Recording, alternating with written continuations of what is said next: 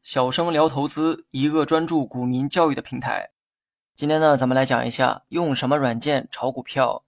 一入股市深似海，这是很多老股民的感叹。不过呢，对于新手来讲，如何参与到股市才是他们想搞明白的问题。谁都有第一天炒股的时候，但有些人想炒股，却不知道炒的这个过程啊在哪里进行。那么面对这个问题，我今天做一个系统的解答。希望对初入股市的小白有所帮助。炒股呢，无非就是买卖的过程，而买卖则需要一个平台来实现。在互联网并不发达的那个年代，买卖呢还需要通过打电话给券商，告诉他们买卖的那个指令，或者直接就泡在券商营业厅内，想买卖的时候到柜台找工作人员申报。而如今互联网呢非常的发达，一部手机就可以实现随时随地的交易。通过手机炒股，当然需要下载一个炒股软件，也就是 APP。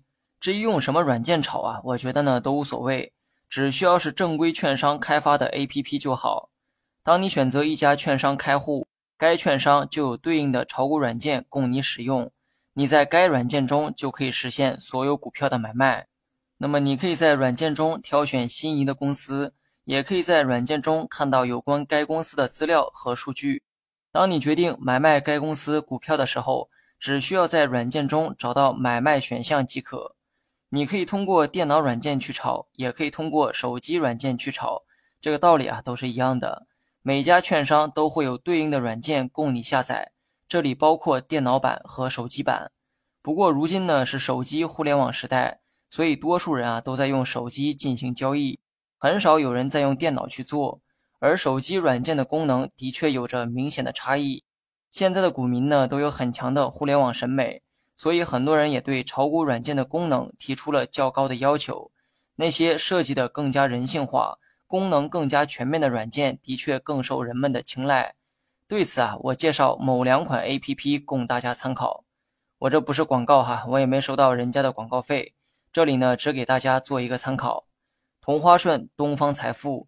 这两家公司设计的软件是比较先进的，因为相比于传统的券商，这两家起初它就是个互联网企业，天生呢就有互联网的基因，后来呢才开始做起了券商的业务，所以在互联网产品的设计上的确好于传统的券商。炒股软件的设计也符合多数人的需求，所以说单论软件的功能，我想这两家公司的炒股软件值得你选择。当然了，这并不意味着其他券商的软件会影响你的交易。该交易的总能交易，跟软件并没有什么关系。能否盈利取决于你对市场的判断，而不是软件提供给你的功能。我只想说，跳脱出投资本身，单论软件的功能和设计的话，同花顺和东方财富的软件的确会更优秀一些。那么最后呢，再强调一下哈，我这个不是广告，我也没收到这两家公司的一毛钱。好了，本期节目就到这里，详细内容你也可以在节目下方查看文字稿件。